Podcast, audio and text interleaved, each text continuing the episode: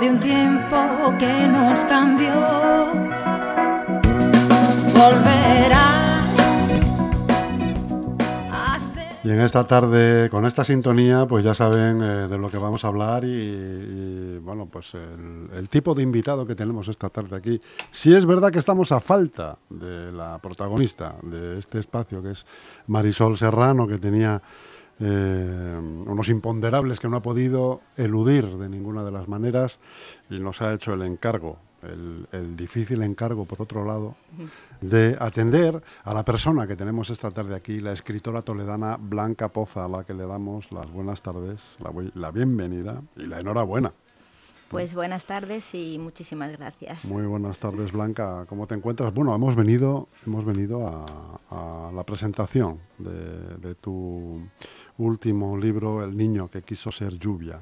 ¿no? Así es que mm, uno se pregunta, bueno, ¿y qué, me sugiere ese título? ¿no? Cuando, cuando lees, ese, cuando lees el, título, cuando ves la, portada del libro, eh, el niño que quiso ser lluvia, pues te puedes imaginar que es eh, la vida de un niño con ilusiones, con emociones, ¿no? con una imaginación fuera de lo normal, ¿no? con sus vicisitudes, eh, las cosas que le van pasando siendo niño, ¿no? Pero luego es verdad que cuando vas profundizando en el libro te das cuenta de que no va por ahí realmente, sino que es prácticamente se podría llamar eh, un libro denuncia, prácticamente. ¿no? Así es como sorprendentemente para mí lo han denominado. ¿Pero eh, era tu intención? Para nada. Yo jamás me hubiera ocurrido decir voy a escribir un tema eh, tan profundo y tan delicado como el abuso sexual infantil. ¿Te agrada que lo, lo, retitulen así como libro denuncia o te desagrada? No, no, todo lo contrario, me enorgullece eh, poder pensar que en cierto modo pueda contribuir a, dar visibilidad a, pues, a esta lacra que, que se, siempre ha existido y lo sabemos, pero ahora gracias a Dios y gracias a los medios pues se está denunciando y cada vez se está haciendo más visible. Más visible.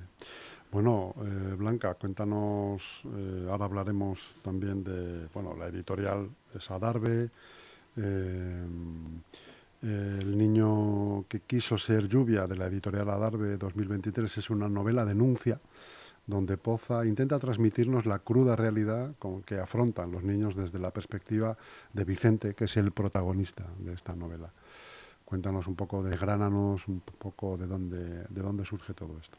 Vale, sin hacer mucho spoiler, como Sin hacer mucho spoiler, claro, que si no estamos... Pues la verdad es que yo comencé a escribir la historia pues un poquito eh, más bien pues como una historia de amor, una infidelidad, eh, dos hermanos que tienen celos entre ellos, lo típico de tú eres el favorito de madre, no, no, que el favorito eres tú, en fin, esos celos.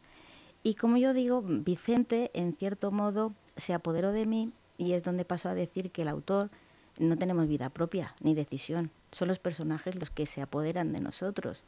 Y, digo entre bromas que cada noche Vicente venía a mi almohada y me decía, oye, ya que vas a contar por qué los niños en el cole me hacen bullying, eh, cuenta el por qué. Ya que vas a contar que por qué mi hermano no me quiere tanto, cuenta por qué. Y por qué mi madre me repudia. Y por qué mi abuelo me hace eso. Y por qué mi vida es así.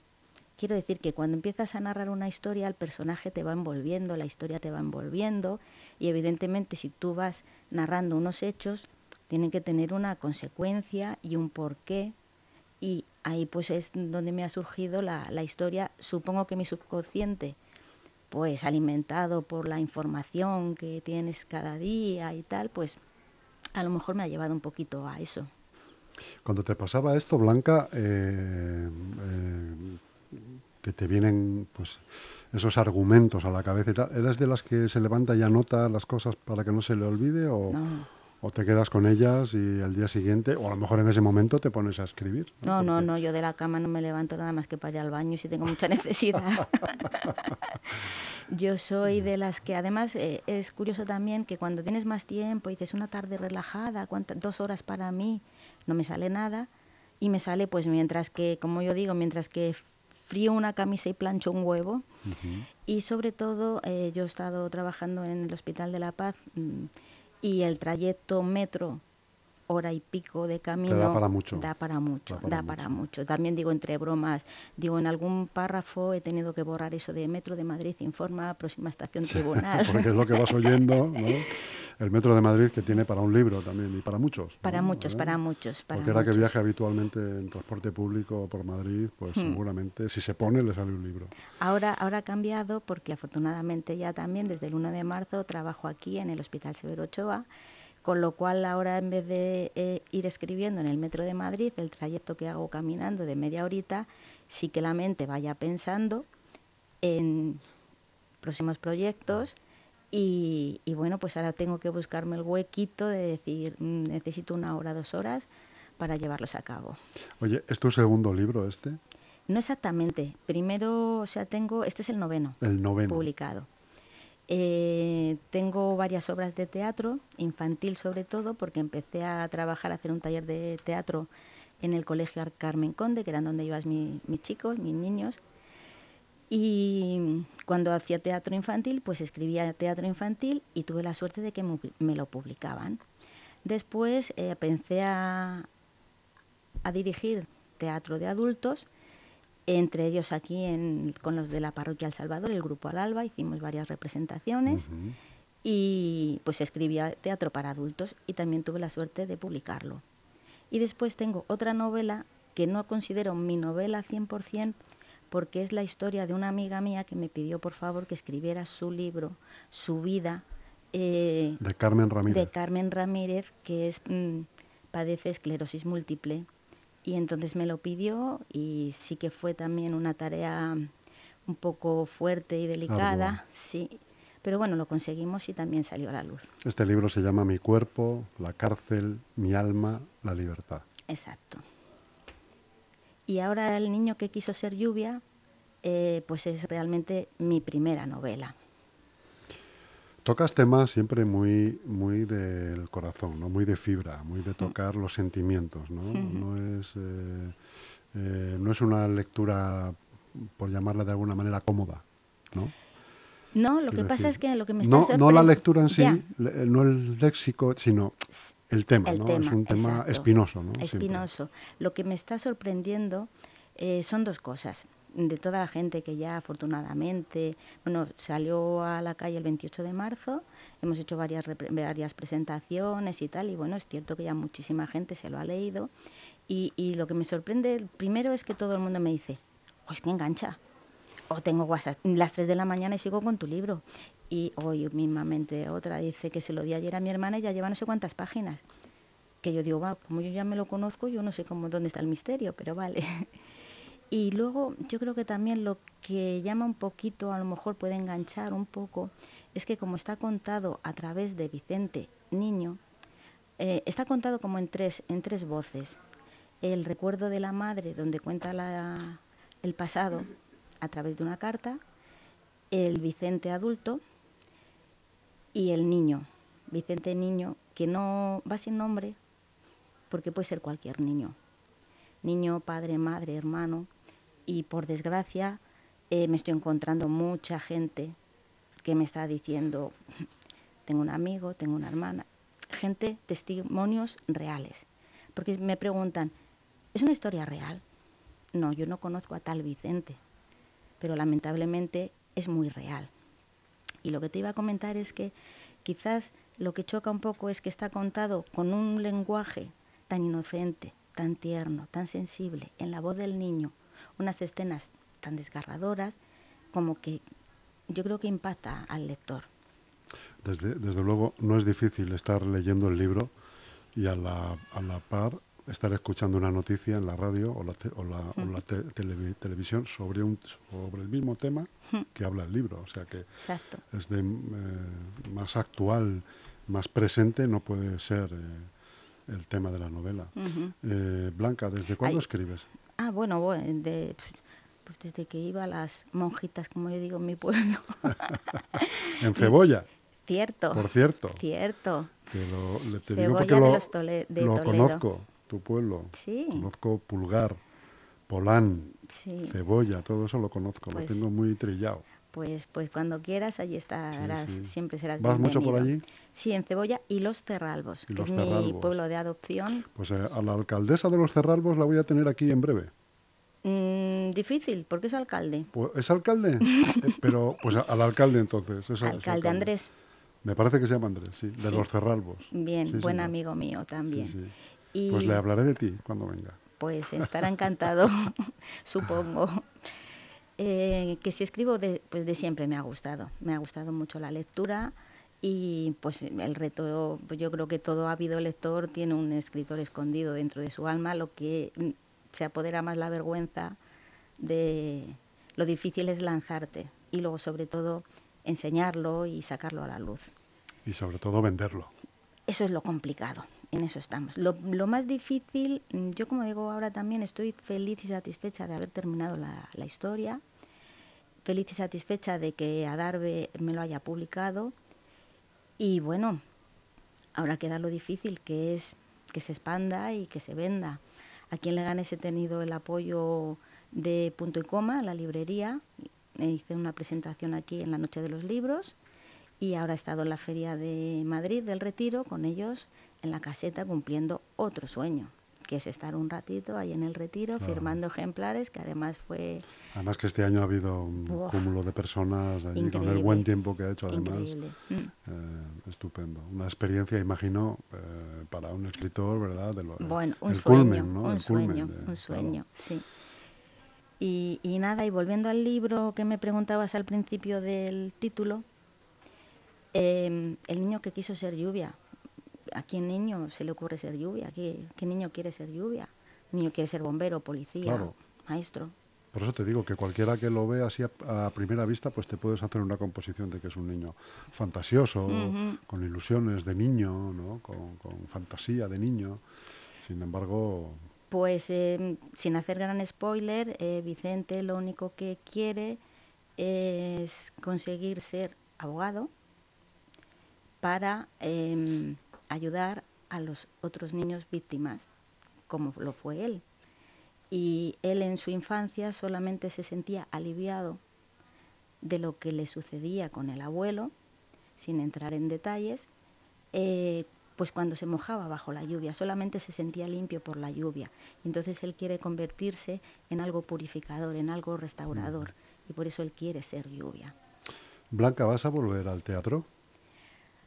Mm, si los días empiezan a tener 48 en vez de 24 horas, a lo mejor Sí, lo ¿no? consigo, pero Entiendo que, De momento que estás imposible. trabajando, que tienes tu trabajo, ¿no? que te lleva ya eh, bastante, tiempo. bastante. Ahora además este verano voy a ser abuela, me va a llevar más tiempo Bueno, pues todavía. ya borro esta pregunta, la borro. Entonces, Quieren que siga escribiendo, tengo otro proyecto ya abierto, entonces ya es muy complicado. Es complicado. Me encantaría porque para mí es, me encanta y lo vivo y pero mm, precisamente como el teatro para hacerlo se necesitan mucho tiempo y muchas Claro. horas, pues yo ahora mismo sé que es complicado. Hay que ensayarlo, Mucho, hay que juntarse en un sitio, todo el mundo, que vaya todo el mundo. Exacto. Eh, o sea, no es Son muchas cosa, horas, son muchas horas. ¿Y tienes en mente, por ejemplo, cuánto hace que has acabado de escribir esta novela? Pues eh, bueno, justo un año, a ver, eh, yo la terminé para el verano, para que mi El verano pasado. el verano pasado, claro, para que mi marido y mi hijo me echaran la primera, la primera lectura, las primeras correcciones y tal. Entonces, eh, bueno, mi hijo me dio una serie de pautas y de consejos y otra vez pues la, di la- el último empujón y digamos que la terminé a primeros de diciembre. Primeros de diciembre fue cuando empecé a lanzarla a las editoriales a través pues eso de, de la web porque ya ahora todo se manda así. Y en enero con- Adarve contactó conmigo. Después otra editorial también estaba interesada pero bueno yo ya había firmado con Adarve. Y, y bueno pues afortunadamente pues ha, ha ido luego todo muy muy rápido. Muy rápido. en dos mesecitos o así el libro ha estado en la calle Te hacía esta pregunta porque, bueno, no sé si tienes en mente ya eh, el próximo libro, sabes la temática, te está apeteciendo o no, quieres descansar, ¿cómo es? Eh, sí, claro que me apetece. Eso siempre estás ahí por las noches, aunque no me levante, siempre estás ahí con ello. Y bueno, ahora, una vez que termine todas las presentaciones y todo el primer mogollón de la salida del libro y tal, es, ¿y ahora qué? Entonces me puse a rebuscar en los archivos ahí en, que tengo guardados y me encontré con otro proyecto que tenía antes que este. Y yo me digo, pero bueno, y todo esto tenía ya avanzado. Entonces, bueno, lo he retomado, lo estoy mirando y estoy a ver si, porque además yo creo que también se puede sacar bastante jugo. puede ser una eh, historia bonita también. ¿Es un tema también de actualidad como, como estos eh, últimos que has tocado? Eh, Quiero decir, que no, no, es una fantasía o es una novela histórica. Ah, no, no, no, Yo, yo no sé escribir de, historia porque sacaba el suficiente raspado. O sea, no me pidas.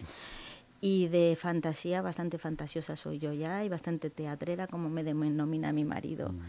Em, es, yo sé escribir, como tú también lo has dicho antes, son sentimientos. Yo sé escribir sobre las personas, sobre el sentimiento. Eh, sobre el día a día, yo busco personajes normales. Es cierto que esta está ambientada en, los, en el año 2000, la, la, el proyecto que tengo, y un poquito que se viaja un poquito al pasado, empezaría en el año 1918, y bueno, va a ser ahí también un, un ir y venir del pasado al, al presente, pero hablamos de un presente del año 2000. Oye, Blanca, ¿cuándo escribes? ¿Cuándo puedes o tienes una liturgia para escribir determinada? No, ya te dije que mientras que entre que frío una camisa y plancho un huevo, en, en ese ratito ahí me pongo. O sea, que no, tienes un momento del día particular. Eh, no. Cuando no tienes que hacer nada, bueno, pues me levanto pronto y me pongo a escribir, o me acuesto muy tarde y es cuando mejor escribo, nada de esto. De momento no, de momento esa, es, una, es un hobby que hago en los ratos libres. ¿Y te impones un tiempo de escritura o un poco a tu albedrío? ¿no? Sí, por ejemplo con este libro me ha pasado que dices, ¿cuánto más o menos? Le empecé hace dos años, eh, pero no he estado dos años escribiéndolo. O sea, a lo mejor pueden pasar muchos días sin tocar hoja y luego... Dos meses sin escribir, ¿no? Y luego de repente lo retomas y hay días que haces más, días que haces menos. Por ejemplo, para escribir el, niño que quería, que quiso ser lluvia, eh, por llamarlo de alguna manera, te documentas de alguna manera, porque lo que hemos comentado antes, está al cabo de la calle los eh, hmm. la, problemática que expones en el libro está al cabo de la calle, en televisión, en la radio, y imagino que, te paras a leer, ¿no? Cuando ves algo parecido, pues te paras a leer y que de alguna manera también... Eh, sí, de hecho, eh, algunas cosas que aparecen de noticias, digamos, o de historias, está basado en noticias que yo he leído, o sea, en hechos reales, cambiando evidentemente nombres y tal. Es más, es curioso, por ejemplo, también que me llamó la atención,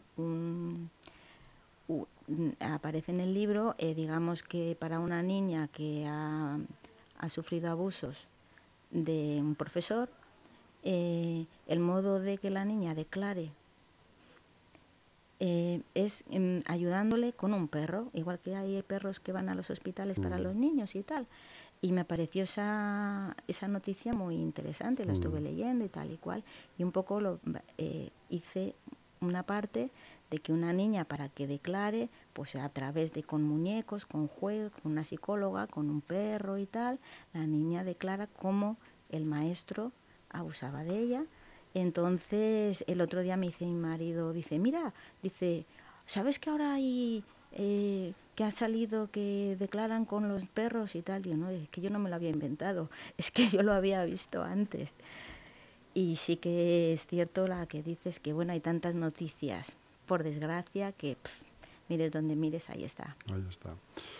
Eh, en el libro no comentas eh, nada sobre este tema, aparentemente, pero es un tema que está candente también y que muchas veces suele ser el, proceso final ya a, este tipo de procesos precisamente, ¿no? que es el, suicidio. ¿no? Ese desemboca muchas veces, sobre todo en la gente muy, muy joven, eh, este suele ser el final de, de- de este proceso de acoso y derribo a, a las personas. ¿no? Vamos a ver, hemos dicho que no íbamos a hacer spoiler.